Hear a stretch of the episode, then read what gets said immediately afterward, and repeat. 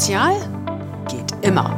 Der Podcast vom Sozialverband SOVD in Hamburg mit Klaus Wiecher und Susanne Ralf. Herzlich willkommen zu unserem Podcast Sozial geht immer mit Susanne Ralf und Klaus Wiecher. Guten Tag ebenfalls wünsche ich. Heute zu Gast ist bei uns Matthias Danke, Pastor an der Maria Magdalena Kirche im Ostdorfer Born. Schönen guten Tag, Herr Danke. Ich danke für die Einladung. Ich bin gespannt, was Sie wissen wollen. Ja, wir wollen ganz viel wissen über die Tafeln in Hamburg, beziehungsweise die Tafel, die Sie am Ostdorfer Born betreiben. Wir haben ja in der letzten Zeit viel darüber gehört. Viele Tafeln haben einen Besucherstopp inzwischen eingerichtet, weil so viele Menschen in heutigen Zeiten in die Tafeln kommen. Geht's Ihnen da genauso? Ja, also wir haben schon vor Monaten nicht mehr alle nehmen können, die zu uns kommen. Das ist jetzt durch die Flüchtlinge aus der Ukraine noch schwieriger geworden. Und wir haben tatsächlich eine Warteliste. Wir versuchen die sukzessive abzuarbeiten, aber wir können im Moment nicht alle bedienen, die gerne kämen. Wie viele Menschen sind dann so bei Ihnen zu Gast in der Woche?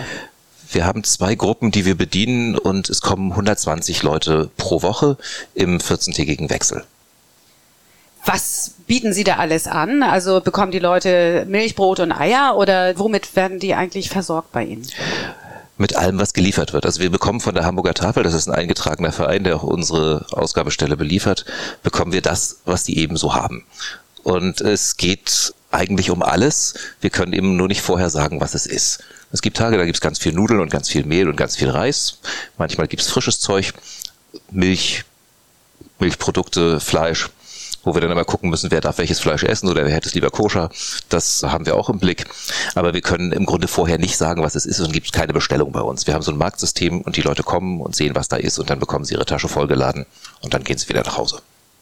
Gibt es Produkte, die nachgefragt werden, die sie aber gar nicht haben, die sie aber gerne hätten? Also gebraucht werden äh, immer Grundnahrungsmittel. Und vor allen Dingen für uns ist gut Sachen, die man ohne Kühlung lagern kann. Also Nudeln, Reis, Mehl, Müsli, Haferflocken, Dosenprodukte. Woran es in der letzten Zeit allerdings tatsächlich auch fehlt, das ist Frische. Obst, Gemüse, frischer Aufschnitt, Käse, solche Dinge. Die sind knapper geworden. Ich komme ja viel rum, gehe auch zu anderen Tafeln und die haben mir erzählt, sie haben in diesem Sommer so viel Spargel an die Menschen ausgegeben wie noch nie. Ist das bei Ihnen auch so? Weil das ist ja ein deutliches Zeichen dafür, dass der Mittelstand diese Dinge nicht mehr so kaufen kann. Das könnte ich jetzt nicht bestätigen. Das liegt vielleicht auch in unserem Termin am Freitagnachmittag. Das ist nicht so gewesen. Wir hatten tatsächlich knapp an allem, was irgendwie frisch und gesund ist. Das ist im Moment nicht so dolle unser Anspruch ist, keiner soll mit leerer Tasche nach Hause gehen und er soll zumindest was drin haben, um über die Runden zu kommen. Und das ist im Zweifelsfalle dann immer das, was wir aus dem Lager holen und das sind die haltbaren Produkte. Das ist ja ein kirchlicher Anspruch, nicht? Jesus hat doch auch das Brot gebrochen für alle. Und ist, kommt das so ein bisschen sozusagen aus dieser Tradition? Das kommt aus der kirchlichen Tradition, die Speisung der Armen, das ist biblisch ganz früh verwurzelt und es ist eben auch ein praktischer Ansatz im Stadtteil bei uns. Also wir haben irgendwann gesehen, es gibt Not, das hat noch mein Vorgänger initiiert. Dann haben sie mit einer kleinen Ausgabestelle angefangen und gedacht, war das eigentlich nur provisorisch, nur zum Überbrücken. Und dann stellten wir fest, das wird kein Provisorium. Wir sind umgezogen in das Bürgerhaus, haben das jetzt verstetigt, haben Lagerräume angemietet, die häufig nicht reichen, weil wir mehr nehmen könnten, aber wir brauchen auch mehr. Und haben eigentlich seit Jahren ein festes Team von Mitarbeiterinnen und Mitarbeitern, die das wirklich ehrenamtlich am Freitag machen. Von morgens um 10 bis abends um 10 wird aufgebaut, verteilt und abgebaut. Und das Gute, was man an der Stelle sagen kann, also äh, niemand wird da wegen seiner Herkunft benachteiligt, weil wir ein gemischt ethnisches Team haben. Wir haben Menschen, die Türkisch sprechen und Russisch und Kurdisch und Polnisch und sowas alles alles? Nein, ich spreche das nicht alles. Ein bisschen davon schon. Also mit unseren Deutschen aus Russland komme ich ganz gut zu Rande. Ja. Da verstehe ich schon, was die meinen, vor allen Dingen die Schimpfworte. Aha. Aber wir haben wirklich für die meisten gängigen Sprachen, die bei uns gesprochen werden, Menschen, die das auch können, was den Vorteil hat, dass sich niemand beklagen kann, er würde irgendwie wegen seiner Herkunft da benachteiligt werden. Es ist manchmal knapp und wir können nicht allen alles geben. Wir sehen eben auch, ob es Familien mit Kindern sind. Da packen wir bestimmte Sachen gezielter hin und dann bleibt das eben für andere auf der Strecke. Also wir haben ja an verschiedenen Standorten in Hamburg Sozialrechtsberatung und wir haben auch einen Hilfsfonds und stellen fest, dass das im Moment sehr nachgefragt wird und dass die Menschen ihre pure Not auch bei uns abladen. Ist das bei Ihnen eigentlich auch so? Ja, das, das ist so. Und wir sind immer froh, wenn wir außer der Reihe ein bisschen Spielgeld oder Lebensmittelgutscheine haben für Fälle, die äh, bei uns bei der Lebensmittelausgabe nicht gut aufgehoben sind. Wenn es wirklich mal darum geht, irgendwie eine Nachzahlung abzufedern oder irgendwo einzusteigen mit einer Babygrundausstattung oder so etwas. Aber wir sind inzwischen ganz sparsam geworden mit dem Ausreichen von Bargeld.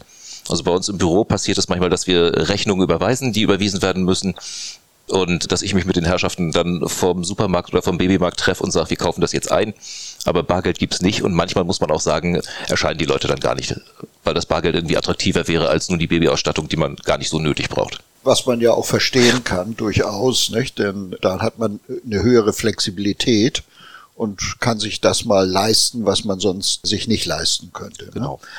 Aber vielleicht darf ich nochmal fragen, in Ihrem Umfeld gibt es ja eine Reihe von Lebensmitteleinzelhändlern. So, und ist da irgendwie zu spüren, dass sich das Verhältnis zwischen denen und ihnen so ein bisschen verändert hat? Wird das knapper, was sie bekommen, oder anders?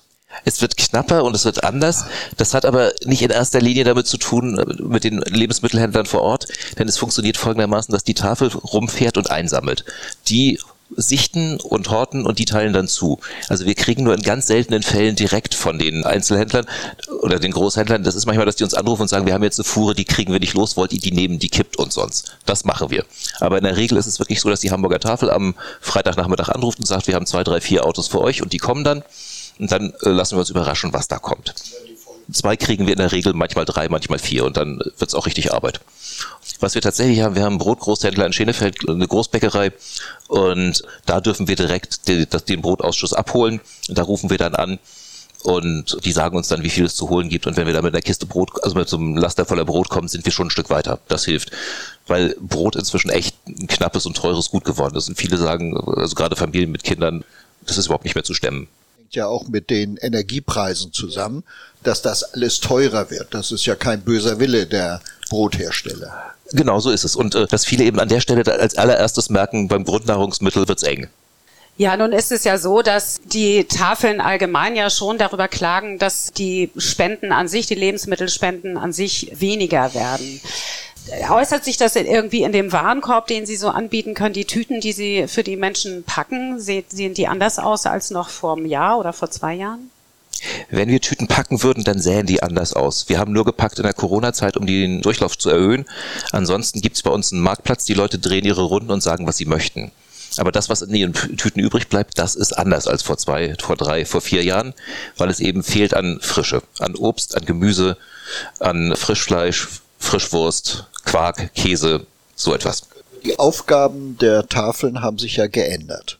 Früher ging es doch mehr darum, dass man sagt, wir wollen nichts umkommen lassen und geben das lieber den Leuten, die sich das so nicht leisten können. Das hat sich doch ein bisschen gedreht heute. Ganz bestimmt ist inzwischen der Aspekt der Versorgung im Vordergrund äh, sicher. Wir merken einfach, dass es auch in, in verschiedenen Haushalten einfach mit eingepreist ist. Die kämen anders gar nicht zurecht. Also das ist so nichts, was man heute noch lassen könnte. Und ich sagte vorhin schon, wir haben das ursprünglich gedacht als Provisorium oder als Überbrückung für eine bestimmte Zeit. Ist völlig ausgeschlossen. Wir können eigentlich gar nicht aufhören. Und insofern bin ich auch sehr stolz darauf, dass unsere Mitarbeiterinnen und Mitarbeiter gesagt haben, wir ziehen bei Corona durch. Wir haben nicht pausiert wie viele andere Ausgabestellen. Wir haben uns überlegt, dass wir die Leute eben auf Abstand hielten und haben ihnen da dann tatsächlich vollgepackte Tüten rausgepackt und dann haben die es mit nach Hause genommen und haben halt genommen, was sie gekriegt haben und waren dankbar, dass es überhaupt weiterging. Was Sie eben sagten mit der zurückgehenden Spendenbereitschaft, einerseits ja. Andersrum erleben wir auch, dass gerade in unserer Stadt Einzelpersonen oder Stiftungen im Moment wirklich ganz großartig die Taschen aufmachen. Also wir haben vor ein paar Tagen eine große Menge Lebensmittelgutscheine bekommen, die gezielt für ältere Leute eingesetzt werden sollten. Also für hochbetagte Kundinnen und Kunden. Das hat eine Hamburger Stiftung rausgetan, die nicht genannt werden wollte, aber die fand, es ist jetzt mal dran, was zu tun. Und so konnten wir in vielen Fällen einfach mal 50 Euro Lebensmittelgutschein oben drauflegen. Und das ist schon ganz gut. Das ist eine tolle Sache, das ja. muss man auch sagen. Und jetzt auch mal so in Richtung der Stiftung und Einzelspender. Das hat ja nicht nachgelassen. Das hätte man ja eigentlich gedacht. Ja. Nicht? Das wird überall enger. Mhm. Und trotzdem ist die Spendenbereitschaft nach wie vor hoch. Die ist nach wie vor hoch und sie ist eigentlich sogar noch höher. Dass ich öfter Anfragen kriege, auch von Einzelpersonen, was können wir tun? Also ich habe da ein Beispiel, das ist wirklich total niedlich. Es gibt eine Dame, deren Sohn durfte ich mal konfirmieren, die hat ein Modegeschäft in den Städten Und einmal in der Woche geht sie zum Bäcker nebenan, holt alles ab, was da übrig ist und es fährt es uns rüber. Das sind dann drei Kisten Brot, also drei so eine Klappkisten. Das ist nicht die Welt, aber das ist ihr Beitrag, einmal in der Woche einzusammeln, dass nichts umkommt und zum anderen, dass es dahin kommt, wo es gebraucht wird.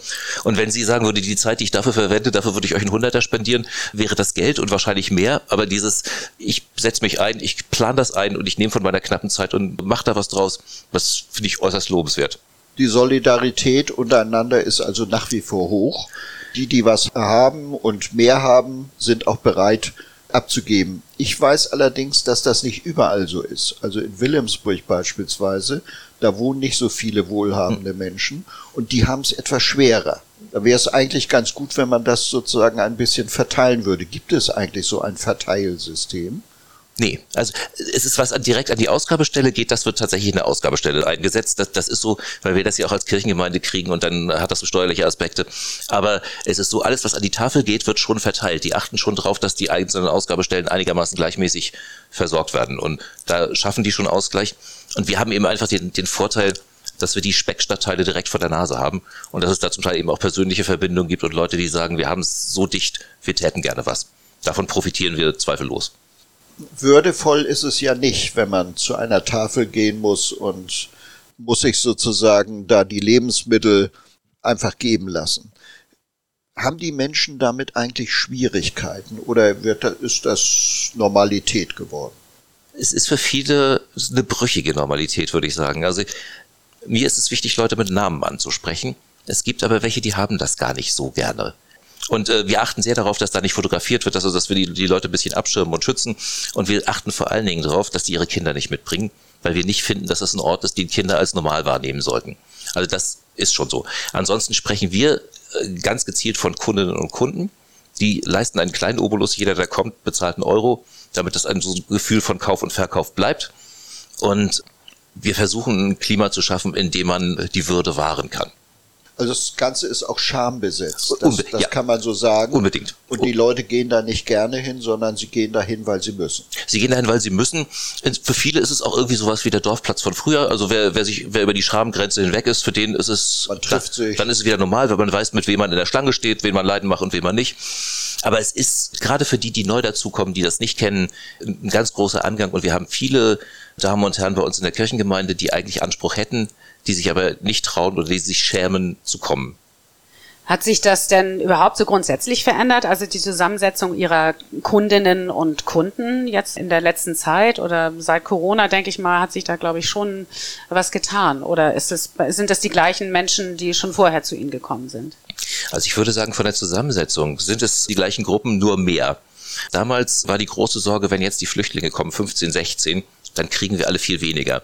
Das hat sich gezeigt, das war gar nicht das Problem, weil die in der Regel ja versorgt waren und dann auch in unterschiedliche Stadtteile verteilt wurden. Damit hatten wir gar nicht so sehr Schwierigkeiten.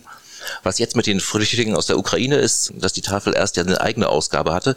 Die hatte gesagt, kommt alle her und wir versorgen euch. Und die sagten, das schaffen wir nicht mehr. Und sie haben rundherum gefragt, was ist bei euch in den Ausgabestellen los, könnt ihr helfen? Und da haben wir auch gesagt, na gut, wir können also 30 oder 40 können wir auf der Stelle noch dazu nehmen. Und so ist das eben wieder in die Stadtteile gewandert. Das hat tatsächlich ein bisschen was gebracht an Veränderungen, wo man eben auch aufpassen muss, dass die Zusammensetzung der Kundschaft nicht Sprengstoff bietet. Also wenn da Ukrainer auf, auf Leute treffen, die russisches Russisch sprechen, da muss man ihnen erstmal erklären, also das sind die Deutschen, die das damals gelernt haben, aber da gibt es durchaus Vorbehalte und da muss man so ein bisschen gucken. Und auch andere Volksgruppen sind nicht per se freundlich zueinander, da muss man ein bisschen gucken, Kultur geht bei uns so und aber das kriegen wir eigentlich ganz gut hin. Sie sind ja eigentlich in einem sozial etwas schwächeren Stadtteil unterwegs, Ostdorfer Born da kommt wahrscheinlich der in Not geratene Mittelstand nicht so oft hin, oder doch? Vielleicht äh, kann man es so beschreiben, es spielt sich auf der Grenze ab. Also es gibt Leute, die arbeiten ganz normal für kleine oder kleinste Gehälter und es funktioniert.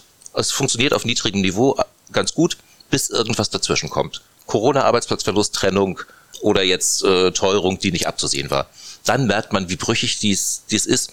Ansonsten würde ich immer sagen, da spielt sich Selbstverständlichkeit oder Normalität auf anderer Ebene spielt sich da ab. Also das ist eigentlich vom Binnensystem in Ordnung. Ähm, ich habe mal gelacht, es gibt eine, eine Zeitung, die heißt Brand 1. Und da war mal ein Artikel über einen Ostdorfer Born drin und jemand, der selbst von dort kommt, schrieb, früher war es so, wir waren nicht arm, wir hatten nur kein Geld. Wir waren nicht arm, wir hatten nur kein Geld. Also man hilft sich so, wie es irgendwie funktioniert und äh, gibt sich ab und guckt, wo was rumsteht und macht sich aufmerksam auf Angebote oder Möglichkeiten. Man kommt eigentlich ganz gut zurecht und gerade die, die da schon immer sind, wissen ganz gut, wie es funktioniert und gucken auch aufeinander. Das ist das, was ich an diesem Stadtteil auch während der Corona-Zeit lieben gelernt habe, dass die Leute sich tatsächlich im Blick haben. Also die Solidarität untereinander ist ungebrochen. Gleichwohl muss man natürlich auch feststellen, wir sind da ja auch unterwegs. Wir haben ja ein Sozialkaufhaus und merken auch, dass Menschen dorthin kommen, denen es nicht gut geht. Und denen es nicht nur an Geld mangelt, sondern natürlich auch an Lebensmitteln und anderen Dingen. Ja, das stimmt. Das merke ich auch bei der Gemeindearbeit, wenn ich mit Kindern und Jugendlichen zu tun habe. Manchmal sind sie auch nur einfach arm an Vorstellungskraft und Fantasie, weil niemand ihnen äh, gesagt hat, wie es eigentlich gehen kann. Was kann man mit dem Leben eigentlich machen? Und wenn es fehlt an Vorbildern, die, die selbst Berufe ausüben. Also wenn man Kinder fragt, dann wollen die Pilot werden oder Lokführer oder was auch immer, weil sie wissen, es gibt diese Berufe. Nur Kinder, die im Grunde in der Familie oder im Haus niemanden haben, der irgendeinen Beruf ausübt, die haben auch keine Vorstellung. Das ist eins der Probleme, was wir hier haben, ja. wenn, wenn, Armut sozusagen über Generationen mhm. weitergegeben wird. Aber es gibt natürlich auch die anderen Menschen, nicht? die lange arbeitslos sind oder alleinerziehend und gar nicht die Möglichkeit haben zu arbeiten. Die kommen doch auch zu Ihnen. Ne? Die kommen auch zu uns, ja. Oder die kommen dann, wenn irgendwas bricht, wie ich vorhin sagte. Also wir hatten letzte Woche vorletzte Woche hatte ich zu tun mit einer alleinerziehenden Mutter. Das war alles okay. Ich kannte die Tochter aus dem Konfirmandenunterricht. Das war okay, bis sie in die Chemo ging. Und dann brach Arbeit, Einkommen, sonst was weg, wo wir gesagt haben, wir, wir gucken mal zusammen, was, was können wir eigentlich tun? Und an welchen Stellen können wir abfedern und, und so. Äh, Sie haben ja auch Kontakt zu den Behörden äh, mhm. in Aldona. Wenn Sie darüber sprechen würden, wie würden Sie das beurteilen? Ist das irgendwie schlechter geworden, besser geworden? Hat Corona einen Einfluss da gehabt? Ja, also uns geht es genauso wie, wie der Kundschaft der Sozialämter. Wir erreichen inzwischen die Ansprechpartner schlechter. Also wir müssen mehr dafür tun, dass der Kontakt gut bleibt. Das machen wir aber auch. Weil es immer wichtig ist, eine Telefonnummer zu haben, im Zweifelsfalle nochmal einen Schreibtisch höher anrufen zu können und zu fragen, warum es nicht funktioniert. Und das machen wir dann auch. Also die Leute kommen auch mit ihren Sorgen zu Ihnen und sagen, ich habe da irgendeine Überweisung nicht bekommen oder mir fehlt ein Bescheid, der, der aber schon seit Wochen hätte kommen müssen. Dann sind die bei Ihnen und sagen, das ist mein Hauspastor, der hilft mir. Also da bin ich total vorsichtig, weil manche Sachen rechtlich einfach zu brisant sind. Da schicke ich dann eher zu, zu Ihrem Kollegen Herrn Strasser weiter. Rechtsberater. Genau, zu dem ja. oder im Bürgerhaus gibt es so eine Verweisberatung, die da schon mal drauf guckt. Aber die Leute kommen tatsächlich vertrauensvoll mit ihren, auch mit ihren ungeöffneten Briefen, weil sie es entweder nicht lesen können oder Sorge haben vor dem, was da drin steht. Und das machen wir dann schon. Also wir haben festgestellt, dass gerade im Bezirksamt Altona die Arbeit schlechter geworden ist. Das ist gar kein Vorwurf an die Mitarbeiterinnen und Mitarbeiter, sondern wir haben den Eindruck, es sind einfach zu wenig da und die schaffen die Arbeit nicht.